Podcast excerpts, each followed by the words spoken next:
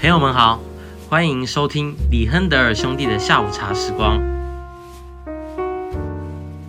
之前我们在第十一集的时候，其实有简单谈到说，在高中的时候，那个时候其实你对于马克思主义或者说真正的共产主义，那时候是有某种理想化的崇尚吗？崇拜？就那时候你觉得现在真正世界上所实际尝试的共产主义，其实都不是真正的共产主义。所以你在高中的时候觉得还是有一点点那种乌托邦的那个想象。可是，在之后随着年龄增大，开始你。想法改变，那不知道今天我们能先从这个角度切入，你具体是为什么会立场慢慢转变？我对苏联的整个共产主义最开始的认识是从一个电脑游戏叫《红色警戒》，从那里面认识到说，哎，这个国家好像统治疆域很广，好像还蛮厉害的。当然那时候我小时候我还不太懂，我到底觉得什么东西很厉害。我觉得不能说是高中，应该是大一的时候，因为我高一高二的时候那。一阵子在看《九瓶共产党》，那一阵子对中共有很强的负面观点。那保持着负面观点的同时，也认为，特别是中共就是一个披着共产党外皮的资本主义，当然是一个不那么自由的资本主义制度。所以我那时候也觉得他们不是真的在执行共产主义的，就是理想方式。然后在我大一的时候，那时候我看了两本书，一个就是《共产党宣言》，大家耳熟。我能想到那个里面说的什么全世界无产主义者联合起来吧之类的。那现在仔细回想，会觉得马克思写的那个年代，确实工人的待遇是蛮恶劣，然后会觉得好像有些东西有道理。但仔细一想，还是会觉得，就算那是专门给工人的文宣，里面还是有很多就相当反人类的行为，包括废除财产私有制跟废除家庭这个概念。仔细想起。其实还蛮反人类的。然后另外一个我看了影响我的书是托洛茨基写的书，叫《十月的教训》。托洛茨基就是以前是列宁的二把手，也是红军的创始人。他后来被斯大林斗倒，他逃到墨西哥，创立了第四国际，来跟斯大林控制的苏联的第三国际对抗。他在墨西哥，好像一九四一还是四二年，他的头被人用切冰块的那种冰锥刺破。破脑袋，然后死掉了，被暗杀。哇，逃到那么远都被干掉。然后我那时候就觉得，要是托洛斯基没有被斯大林斗倒，反而是斯大林被干掉的话，那会不会苏联的共产主义的那个理想的成分可能可以更多一点？但是更加去了解托洛斯基的想法后，我其实觉得也不会，因为托洛斯基的个人理想里面最核心的东西，好像叫无限革命论这个概念，简单化来讲。就像是，如果一个地方它还没有真的成为共产主义的这种所谓无产阶级专政的话，那我们就要尝试到它变成这样。这个跟斯大林的所谓建立自己的安全范围内当土皇帝的想法，其实有点不一样的。这是一种比斯大林更激进，在于要推翻国外政权的一种思想，但是可能对内就不会这么集权，因为他没有像斯大林有这么强的偏执跟。这么强的猜忌心，嗯，因为你讲说就是一直革命到直到达成无产阶级这种理想化的共产主义状态，可是要怎么判定已经达到了？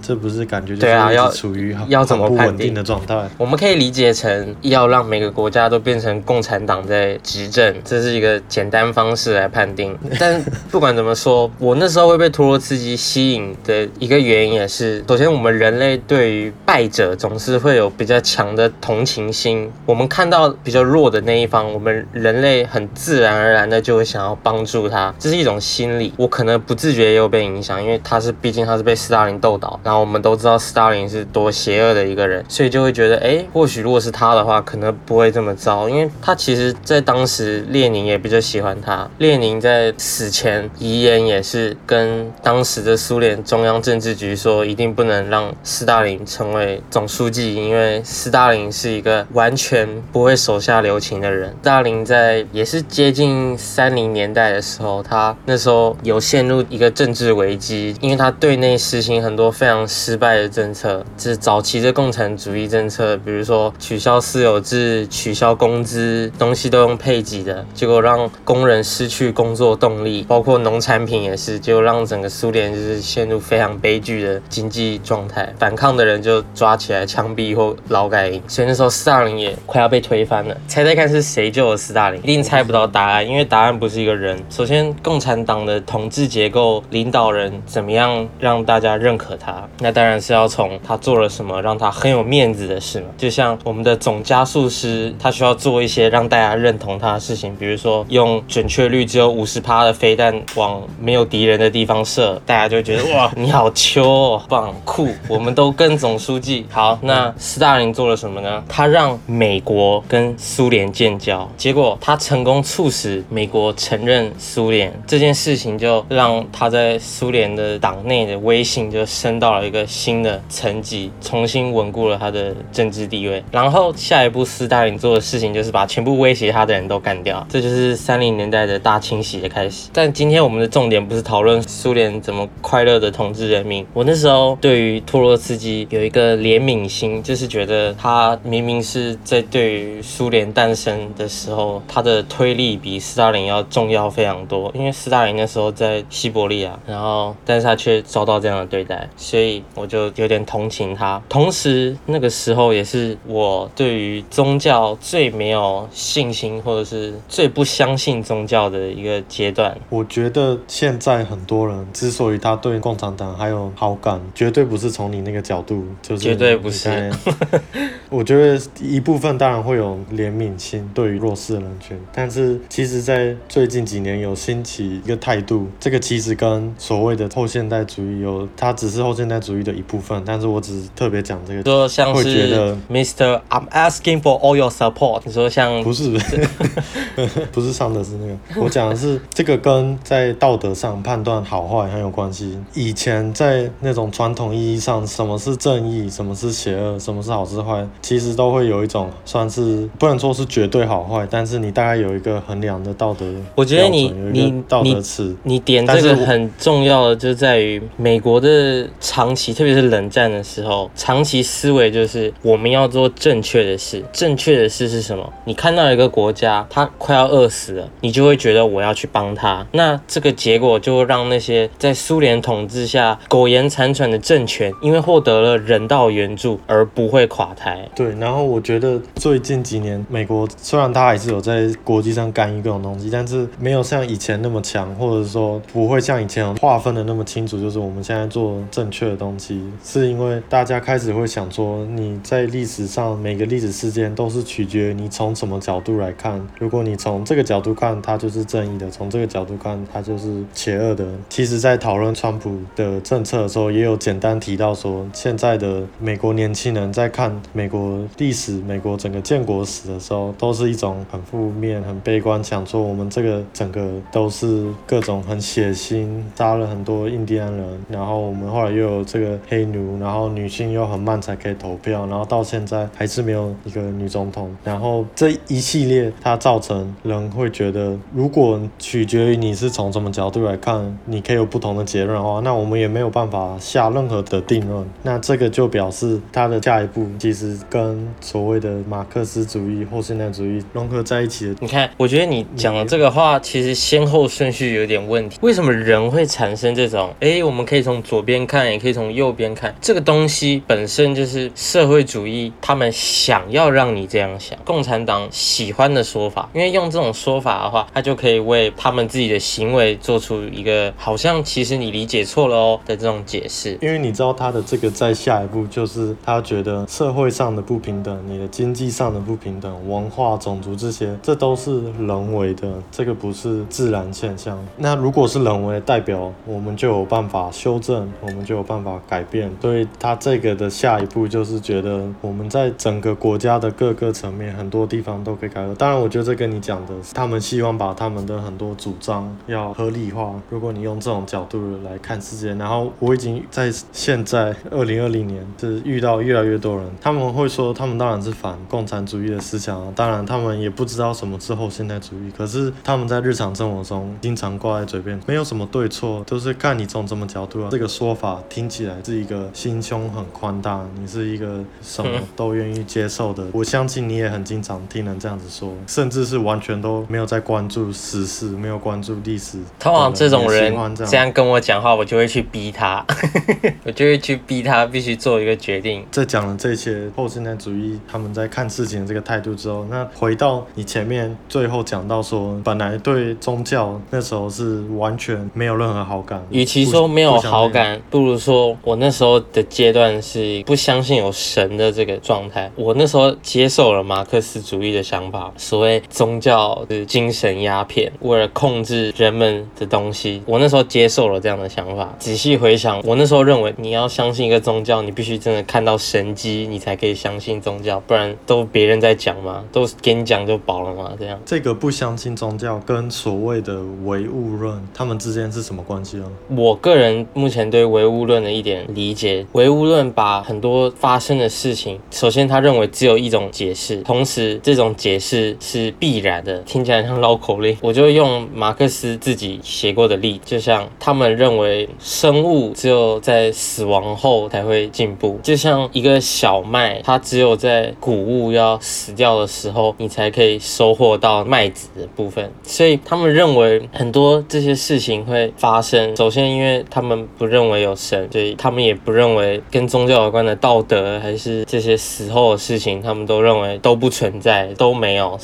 哦，好难解释哦。听你这样子讲，唯物论是不是跟前面我刚形容的后现代主义每件事情有无限种解读方式是背道而驰的？因为唯物论是只有一种解释方式。总之，我觉得我们就先暂时把它当成这是一个否定宗教的思想方式就对了。啊，那个是其中一个核心的元素之一。这是一个核心的元素。因为我听到唯物论，我第一个反应就是想说，它是有一点否定这种精神层面上的。对，它否定蛮多精神层面上的东西。毕竟我也没有花真的很多功夫去研究唯物论，所以我也觉得我不好替他下太多解释。是说你现在对宗教反而你已经没有把它视为精神鸦片，就是你对它的我相信有神啊，观感已经不一样。对，我相信有神。那这个是怎么影响你对后来对共产党的这个看法？后来怎么转变呢？我觉得就是在学历史的过程中，发现越来越多事情的走向都是往所谓不好的方向的走向。我要讲清楚，我不认为历史是相对的，我认为历史是绝对的。就是说我我不接受什么从左边看不一样，右边看也不一样，这这种说法，我我从来都不这么认为。我高中的时候也有跟我历史老师在课堂上吵架，因为我觉得这是胡说八道，不对的东西就是不对。因为就像中国历史的发展上，我也认为可能被共产党影响很多，这是废话。对，但是你可以说哦，如果从劳工那边看这件事情是对的，那从这边看这事情是不对的。那这不代表它是相对的，一样代表它是绝对的。只是因为我是怎样的人，所以我认为这事情是绝对的。这样懂我意思吗？你这个绝对指的是因为根据你的价值观、你的世界观，然后你这样子去看这个历史而得出的好坏的框架下，你这样看历史是绝对，还是我应该讲的是全人类讲更清楚的？对，以全人类以所谓大家有共识的道德与良知来说，这个说法应该很难让人信服。什么叫共同良知与道德？我觉得这个部分，特别是犹太基督他们宗教史观下的道德与良知，可能就是我所谓评判的基准。因为这其实是一个很大的一个信宗教跟无神论者他们经常有的辩论，就是人有没有可能他对于好坏的这个标准，这当然也会影响他怎么看历史，怎么看很多人跟人之间，或者他决定要做这件事情还是不要做这件事情，这个道德判断，你需要有宗教这个框架，你才可以有这个好坏的认知吗？还是一个无神论者，他一样也可以有这个道德认知？因为你前面还特指要在犹太基督的这个框架下，宗教在这里起的作用就是解答为什么，为什么这事情是错的，为什么这事情是对的。我觉得宗教最大的助力就是它提供你那个为什么。它会不会也起了一种统一大家的价值观的这个作用？因为它统一讲说，好，这一件事情就是对的，还是它只是写出我们人与生俱有或者某种天性上，我们都认同杀另外一个人是不好的，然后他这样子记录。我觉得，因为法律是每个国家都不一样嘛，因为可能有它的文化而产生不同。那有哪些东西是几乎每个国家都所谓共同认为这东西不对？那他们最开始怎么产生这东西就是不对的这个部分，我觉得宗教起了很大的助力。就像旧约里的十诫，我觉得可以说最早的道德约束吧。我觉得有一个很大的误区就在于，你活在一个有法治社会的环境下，你就会开始渐渐迷失为什么人会遵守这些东西。这个最原始的由来，就是因为有宗教的影响，让人认为这些我们遵守这东西是合理的。不然，为什么我不能这样做？在于一个完全没有信仰的社会里面，人是很容易去挑战法律，因为他会认为，凭什么我不能这样做？我看隔壁家领导小孩可以这样做，那为什么我不能这样做？就是现代人会觉得这些宗教里面列出来的，不管是这些十诫还是其他的各种规定，他觉得这应该是人靠自己思考所得出来的结论。他们不喜欢那种感觉，好像是有一本很神圣的书里面写说我不要做，然后我就这样子很像很无脑的，我就这样子遵从。很多人是排斥的感觉，然后觉得你是在洗脑或者灌输。我觉得这是一个现代人会有一种反感的这个来源，不喜欢别人告诉他该怎么做。那很可惜，大部分人没有那个能力自己思考出为什么要这样做，他们就先反对。曾经也有跟你聊过这个，应该没有在节目上谈过啦。但是有一个观点就是觉得，尽管你嘴上是说你不信宗教，但是其实就一种理解是宗教的定义里面，它也涵盖说你是怎么样生活，你是怎么样行动。它这个重点不是你嘴上讲说你相信还是不相信，而是你平时在生活，你的举动会把你相信什么而真的展现出来。例如你嘴巴讲说我是一个很忠诚的人，我在感情中绝对不会出轨，可是你在行动上你脚踏两条船。他又说，所以重点是你实际怎么做，那才是真的。那你嘴上怎么讲，或者你心里怎么讲，因为可能没有实际变成一个行动，那这个就不是跟宗教关联，就在于他觉得现在有太多文化都是受宗教而影响的，所以其实不知不觉你的很多生活习惯都是受宗教影响的。像我们过这个西元年啊，或者是有过的各种节日啊，或者是要吃什么样的食物，什么样的食物不吃，在最早的时候可能没有很完全的科学依据，但是它慢慢就变成某种习惯，我们现在都这样子继续遵守。所以如果你要讲你是一个无神论者，有一种观点就是觉得不存在一个百分之百的无神论者，因为他觉得你在生活中你已经，例如说我们前面谈到十诫的这些东西，你已经都在遵守这个了。那当然这个看法是稍微比较极端一点，我不知道你怎么想这个。我有跟日本人聊过关于你怎么判断你自己的信仰这件事情，那对方是说，我觉得我没有什么宗教信仰啊，因为我也不会去做礼拜还是干嘛。那我就问他，那你会去神社吗？你去神社的时候，你会比如说新年的时候你会去吗？他自动模拟，你会去祈愿自己的一年怎么怎么样吗？他就说，哦，对啊，我会啊。那这不就代表你相信吗？不然你怎么会去做这件事？对你来说，神社有它特别的地方，所以你才会去，不是吗？那对方也觉得，嗯，好像是这样。所以我觉得很多人确实是在自己的生活中已经在执行宗教的行为，但是没有意识到自己确实是有存在信仰这件事。因为这其实会有一个更深层的一个，这可能算比较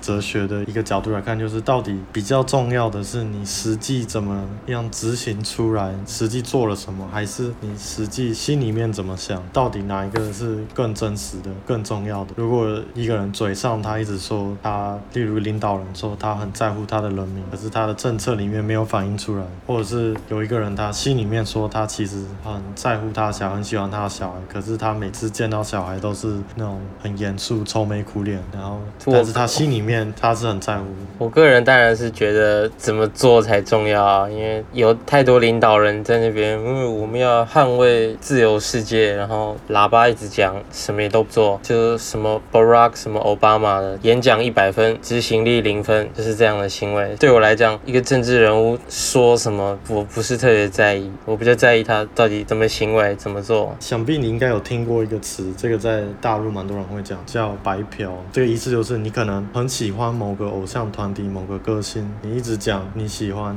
但是你却不付出任何钱，对，不买他的周边。记得我在大学时，我曾经就跟我朋友讲说，可是一个人他多么喜欢这个偶像，这个是不能衡量的啊，就是这是一个内心的感觉。你怎么要好像变成现金物质化出来。他可能当下假设他真的实在就是没有金钱付出不了，他可能有别的方式还是这样。这个喜欢的情感，这是心里面的东西，不能衡量。嗯、那这个是不是回到前面讲的那个？那这样到底是实际这样支持比较重要吗？还是很现实层面？假设有一千万人都非常支持，但是没有任何人愿意花一毛钱，那那东西就会，他们支持的东西就会消失，就这么简单，就这样啊。你把它换算成政治的话，嗯、就像网络上有那么多人都觉得，呃，我们需要拜登来拯救我们的国家，有多少人会真的去投票？有多少年轻人真的觉得，我拼了我的命，我也要把这个票投出去，为了拜登？这样，我们就要看啊，因为不然你是在推特上那种一百万人按赞有什么屁用？拜登的推特有九百万人追踪，那这个跟投票会有多少人？这不是一个等号啊！所以怎么做才是真的比较重要的部分啊？我们讲到这关于说更重要的其实是行动力，特别在政治上。然后这也跟我们前面讲到的，美国在冷战时期，他那时候确实是有比较明确的道德观，然后他们也会真的去执行出，然后也表态表明出，就他们说跟做都比较强势。可是当年很多那些都是比较偏自由派的在做这件事情。可是为什么我们现在看国际时事，却感觉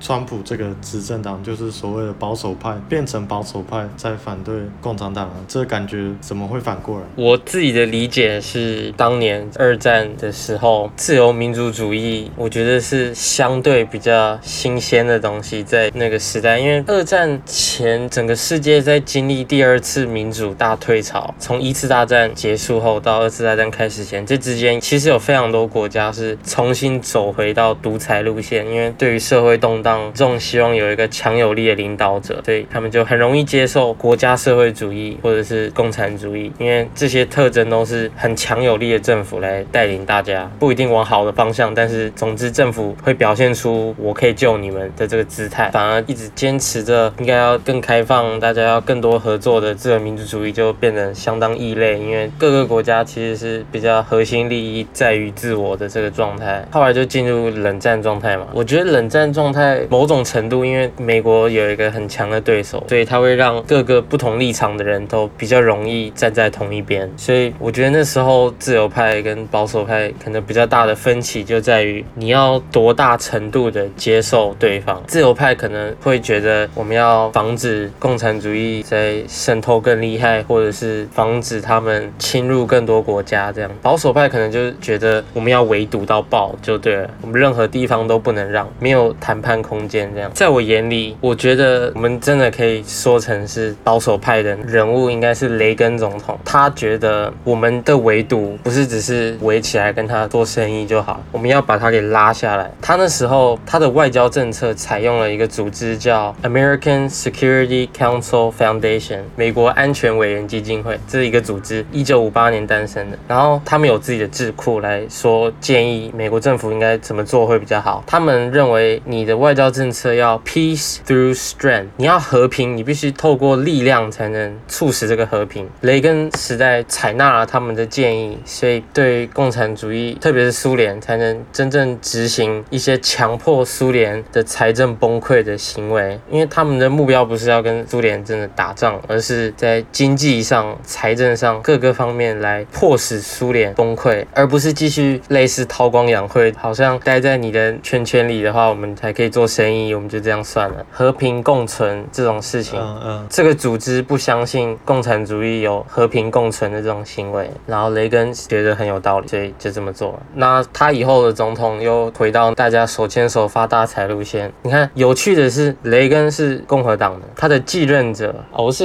我是想说，老布希也是共产党的，共产党啊，不，共和党，共和党，共和党，吓死我，被渗透。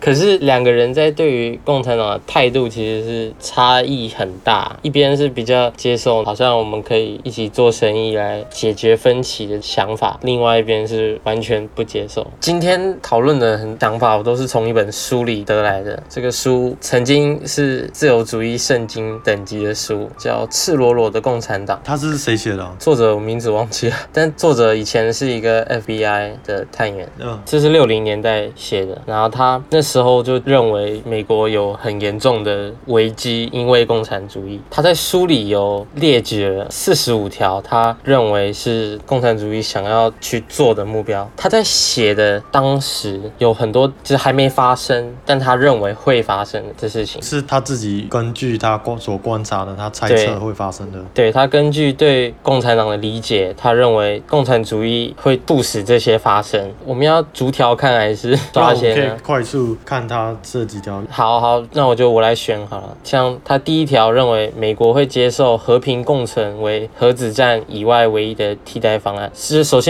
你要知道他在写这本书时，美国的敌人是苏联，是那时候最大敌人跟威胁是苏联，所以他的共产党他那时候比较专指苏联共产党，苏联的共产国际的目标。好，美国接受和平共存，就是美国认为共产主义跟我们可以继续一起生存，那这东西我们要接受。好，确实发生了，直到苏联自己垮掉。好，塑造出一种幻觉，就是解除武装是展现道德的力量。那很多人，我相信他现在还是这么认为，你要裁军才是表现出你站在道德高点。确实，你如果看奥巴马时期，就是现在民主党，或者说美国，其实主流民意很多人都觉得美国要放弃当世界警察，Make love not war。你看这个不就是认为自己片面没有武器，大家就会愿意跟你和平，这很荒谬。共产主义没有在玩这套。好，不管国家联不联共，一律准许各国自由贸易，而且不考虑某些品相是否可以用在战争。好，这个书写的时候还没有 WTO 不存在。那当时东西方两大阵营不能跟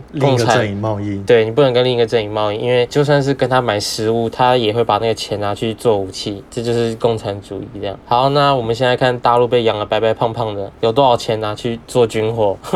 好，不论是否共产国家，一律提供美元。这个一定很多人不相信，但是有很多共产主义的卫星国拿过美元，援助的援。对，嗯。好，下一条，承认共产中国，允许中共进入联合国。这本书写的时候是一九五八年，他就认为这事情会发生，总有一天这会发生。哇，他直接预料中了。对，好悲惨，这发生了。然后下一条，虽然赫鲁晓夫一九五五年做出承诺，在联合国监督下自由选举解决德国问题，但仍让东西德分别立国，确实发生了，直到苏联垮台。好，允许所有苏联附庸国分别在联合国拥有代表权。附庸国其实说实在，他是听老大的，他没有真正自己的决定权。那苏联的这个行为，让他从一票变成二十票，这样子，真的发生了。哇，这真的跟现在中国也会做类似的事情。他跟很多非洲做朋友，全部非洲朋友都投他。对，那些小国就是跟大国跟牌这样子。嗯，下一条，推广联合国为人类唯一希望。我只想问，有多少人曾经觉得联合国是解决世界问题的最好手段？有多少人是这么相信的？我个人是不相信的，因为我觉得联合国是一个非常没有执行力的组织。他说，假如能重写宪章，要求把它设计成单一世界政府，拥有独立军力，共产党会觉得可以这样做，因为他们在斗人上非常厉害。现在有多少世界卫生组织都是共产党培养的人，所以他们在这方面真的很厉害，抗拒任何想把共产党列为非法组织的做法。你知道有多少国家真的把共产党列为非法组织吗？现在还有很多吗？非常少，就连台湾都不是有台湾共产党。我不知道他现在还合法不合法。我记得他之前他们的办事处被拆迁，因为好像那个土地违建吧。但政党上好像没有被宣布非法。美国共产党现在也还存在，苏联也还有共产党。看到他那个十三说废除一切宣誓效忠的行为，这怎么跟我想象中的不太一样？他们现在不是说宣誓要效忠党吗？废除宣誓效忠的行为的意思是，以前如果你是公务人员的话，你在得到聘书时，首先你要宣誓效忠国家。还有一条是 under God，就是如果你有印象的话，在电影里面证人要做在法庭上作证，他一开始就要说我讲的东西一定是事实，under the truth by the truth，然后最后有个是 under God，对，就是这些行为，共产主义在努力让，就是想象成道德约束力要破坏它。那多少年轻人觉得这是狗屁？好，利用法院判决以他们的活动违反民权为由削弱美国的机构，有一个法案，叫 Smith Act，最高法院宣布，以前是你有企图推翻国家就可以被起诉，然后他们用这个起诉过很多美国共产党的人，有好几个人在五零年代被判刑，后来最高法院宣布，这些人只要还没去执行，那就和宪，所以不能逮他们。这就是利用法院以违反民权为由削弱美国机构。以前美国的国安机构比较厉害，现在一直被削弱，动用学生暴动来煽动民众抗议，而让目前正遭共产党攻击的组织或施政更添阻力。现在谁在反共啊？呃，好像是共和党。人家一九五八年就觉得会发生的事情，现在确实还存在。有很多他列的那个是比较理所当然，都知道发生，像什么渗透媒体啊，控制电台、电视台、电影公司，嗯，控制艺术评论。只是因为作者是一个现在来说是保守派，他在于宗教方面也是有比较强的基督信仰史观，所以他在这里面也有列一些以我们现在价值观来说，会觉得这个东西有点封建保守。他其中。一条链把同性恋堕落杂交说成正常、自然与健康。因为我们现在这样看，嗯、我们反而觉得这不像共产党会推。因为在中国，反而现在相反了，很多同性恋的那些电视剧、那些社团都被禁了。啊、可是我觉得他这应该指的就是像类似前面的，把那个整个道德天平、道德体系给打破。因为美国的道德观是跟犹太基督的宗教史观有很强的连接。那基督教里面说不应该这样做的事情，那共产党就要。去每一条都来挑战他看看，这样子。才刚讲完那个说把道德体系这样子颠覆了，他下一个就讲说要用社会式的宗教取代天启式的宗教，强调人类是不必用宗教支撑的知性成长。这完全就跟我们前面讲的现在人对宗教这种态度，这样感觉很像是把宗教弄成在洗脑人。这些道德还是什么，我们自己过生活，我们就可以理解，就可以启发的这种感觉。学校里消灭祈祷或任何。形式的宗教表达，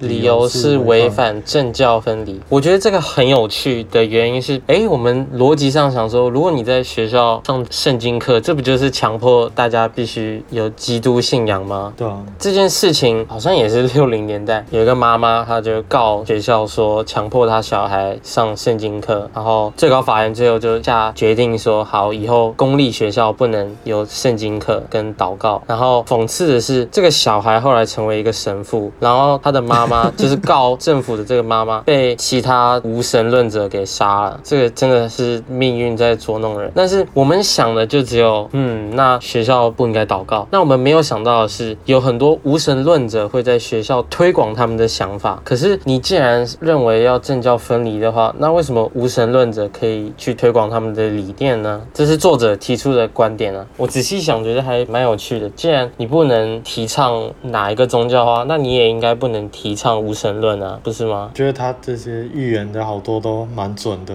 他下一个说贬低美国宪法，说它不足、过时、跟不上时代需求，在全球基础上阻碍国与国之间的合作。这个也是有点回到我们前面讲到，在批评很多美国基本的价值观，什么样是构建出美国的整个社会架构，然后很多他的外交政策都觉得你这也是太过时了。嗯、下一条贬低美国建国诸贤。说他们是自私贵族，不关心老百姓。那一些疯子现在在疯狂推倒雕像的、oh, 那边，可以把林肯说成是奴隶主的这种人，我真的觉得他们真的是应该要下地狱。我觉得真的是非常可怕。下一个也是贬低各种形式的美国文化，不鼓励教导美国史，理由在它仅占人类大局的一小部分。这根本就是，这也是回到前面讲的，觉得美国历史好像这一直是很血腥的东西，要完全排斥。我觉得这其实有。也不仅限于美国，台湾其实也有某种程度上的。当然，去中国化不能完全跟这个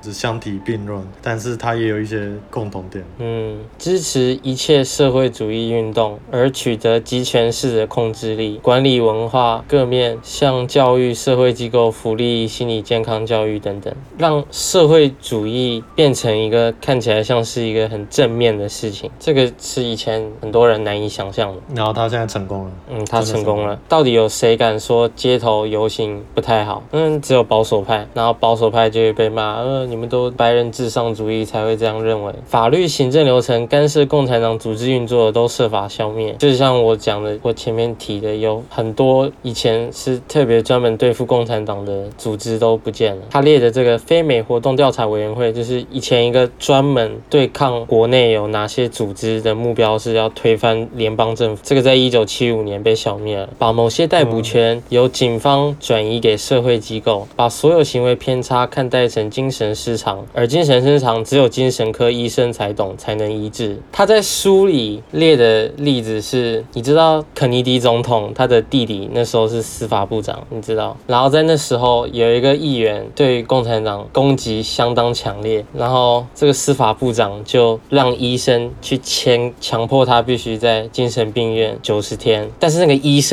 认为你不能这样做，所以不愿意签。但最后这个议员还是被强迫送进去，但是四天后就出来了。我也是看到这种事情才发现，哇靠，原来还可以这样玩，还可以用这种方式，这真的很可怕。诋毁家庭作为制度的地位，鼓励离婚，这真的现在很多人在看待传统婚姻的整个态度已经跟以前完全不一样了。以前可能会想说感情我们还要再磨合，还是怎样，不要第一步就想到说不适合就离婚，就找另外一个人，或者是现在很多人提倡的所谓的什么开放式关系，就只有肉体上关系，你不是真的喜欢另外一个人，或者是当然这是比较极端，我怎么婚前性行为，我当然这个我我没有觉得是这么严重了，但是这个诋毁家庭家庭单位，其实从数据上来看，例如美国的黑人家庭在以前六零七零年代离婚率是差不多在二十趴以内，然后现在是七十趴黑人的单亲家庭。他在书里也有做例，就是在于抚养小孩时，有一个爸爸跟一个妈妈对小孩的健康成长有多大重要性。但这种说法现在讲，别人就认为，呃，你反同性恋，呃，你反对那些想要有独立自主生活的单亲家庭。对他，他有一个，他就有写说，强调在养小孩时要远离父母的负面影响，把儿童的偏见、心理障碍及智力发展迟钝都归咎于父母的高压影响。这其实我觉得一部分是现在越来越多这种所谓的 helicopter parents 过度保护小孩，小孩变得特别敏感，很容易就觉得这个是不是在侮辱我？你这个太刺激我了，把他们带到一个安全空间，一个 safe space。连在大学课堂，老师讲什么都要先有一个警告，跟大家讲说，哦，我接下来讲的可能会让有些人不舒服，你们可以出去，或者之后来办公室跟我们讲。甚至真的，我没跟你开玩笑，我在大学几乎每一堂课教授都讲过这句话，或者你要播连播那些电影都要特别讲说，哦，这个电影可能会有一些种族歧视的，如果你不想看，你可以不用看，可以到外面。整个不知道到底在保护什么东西。好，那鉴于时间因素，等一下我们讲最后一条，制造出一种印象，即暴力与反抗乃是美国名正言顺的传统面向。学生与特殊利益团体应该奋起动用联合力量来解决经济、政治及社会问题。呃，Antifa 烧东西来表现，因为平权所以要烧房子。哇，这个作者，我觉得他预测错的就只有前面讲关于同性恋或者提倡什么色情杂志那种。他在他那个时代背景可以说中那么多，已经太可怕了。就我现在终于可以理解你讲说为什么现在是保守派在反对共产党。其实不是说真的改变了，而是说这些人他们在年轻的时候其实是自由主义者，然后随着年纪长大慢慢变成这个保守派。就其实不是说完全他们立场换了，而只是他们就是年纪、嗯、还是相信自己以前相信的东西。好，那希望大家会觉得今天这个讨论有趣。我们下集再见，谢谢啊，谢谢。